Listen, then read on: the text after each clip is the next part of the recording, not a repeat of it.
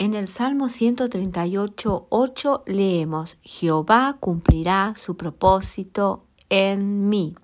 Cada una de nosotras fuimos diseñadas conforme a un propósito y es la voluntad de Dios que lo descubramos y podamos vivir en el centro de su voluntad.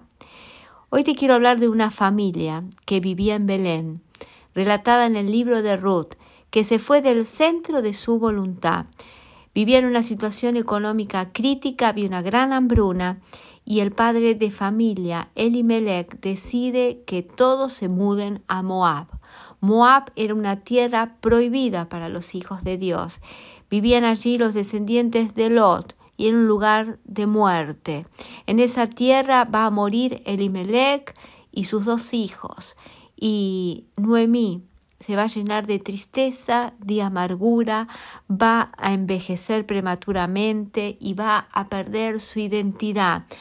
Va a ser presa del dolor tan grande que va a transformar su vida.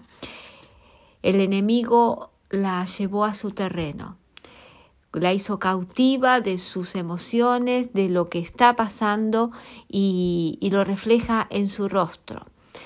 En el versículo 6 del capítulo 1 leemos que Noemí escucha que en la tierra de Belén hay bendición y que Dios la está visitando y ella decide regresar. Ella se levanta de la situación y toma la determinación de volver a la casa de Dios. Sus nueras la acompañan, solo persiste e insiste Ruth que va con ella, pero Noemí cuando regresa viene con un bagaje de dolor y de tristeza.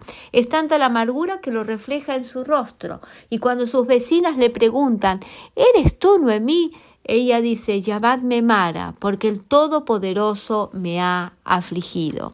Eh, le echa la culpa a Dios de su aflicción, de lo que está pasando.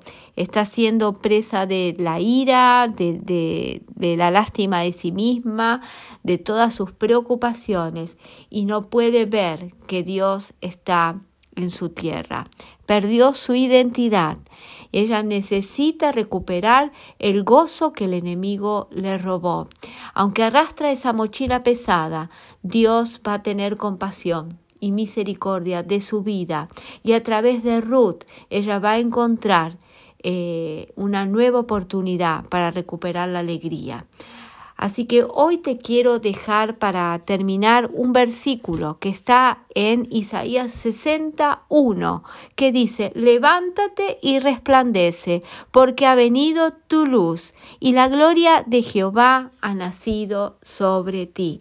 Por toda situación que pases, Dios no te deja sola, te extiende su mano y te dice, levántate y resplandece mi luz porque hay una luz que Dios ha depositado sobre tu vida, que te puedas deshacer de todo bagaje de tristeza o de toda situación que te aflige y te tomes del Señor que te rescata y te dice levántate. Así como se levantó Noemí de su aflicción, hoy viene a decirte levántate y resplandece tu rostro mi gloria. Que tengas un día bendecido.